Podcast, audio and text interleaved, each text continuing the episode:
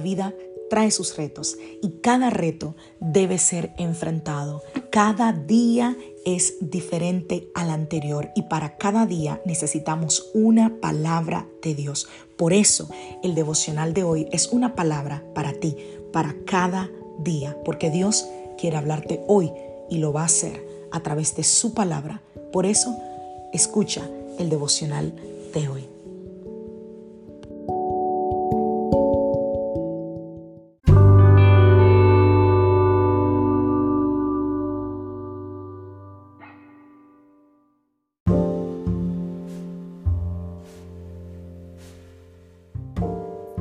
Devocional del día de hoy.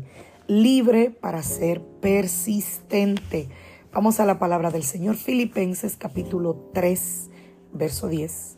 Quiero conocer a Cristo y experimentar el gran poder que lo levantó de los muertos. Quiero sufrir con Él y participar de su muerte.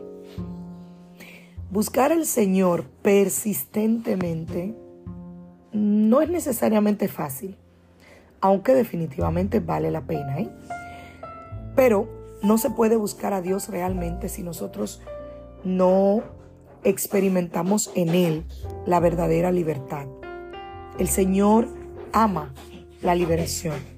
Y es glorioso, es glorioso estar libre de culpabilidad, de condenación, libre de tener que estar adivinando lo que la gente piensa, eh, eh, acerca de nosotros. Podemos ser libres del temor al fracaso, al saber quiénes somos nosotros en Cristo. Y eso nos da un paso al frente para nosotros poder seguir las promesas del Señor. Una de las grandes libertades que yo siento que el Señor me ha dado es de poder ser yo misma. Por mucho tiempo viví una etapa de mi vida, dentro de mi inmadurez, intentando complacer a todo el mundo.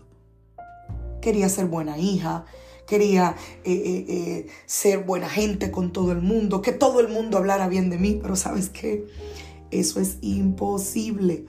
Siempre habrá alguien que tendrá una opinión diferente de tu persona. Siempre habrá alguien que verá algo en ti que no le guste, que no está de acuerdo, que no comparte. Y hay que aprender a lidiar con ese tipo de cosas. Y hay que aprender a ser libre. A no vivir un personaje solamente porque es lo que la gente quiere ver o escuchar. No hablo de vivir en libertinaje. Hablo de no vivir en hipocresía. Hablo de no vivir una doble vida simplemente para que la gente sea complacida. Hablo de honrar a Dios desde la honestidad, desde la sinceridad. Hablo de conocer al Señor de tal manera que seas delante de Él completamente honesto y vulnerable. Eso a mí me liberó de mí misma para poder enfocarme en el Señor y para poder llegar a los demás de la manera en que Él quería que lo hiciera. En Filipenses capítulo 3 dice que Pablo estaba determinado o decidido a alcanzar las cosas por las cuales murió Jesucristo en la cruz. Y al conocerle y al poder de la resurrección de Cristo. Yo creo que cuando nacemos de nuevo hay un espíritu de determinación que surge en nosotros. Y eso le podemos llamar la pasión del espíritu o el fervor que nos da como que ese empuje que nosotros necesitamos durante los momentos más difíciles para poder decir, no me doy por vencido, voy a ir más allá, voy a obtener una relación más íntima, más apasionada, más profunda con el Señor. No me voy a dar por vencido, porque todo lo que Cristo quiere que yo sea, yo lo voy a hacer en Él.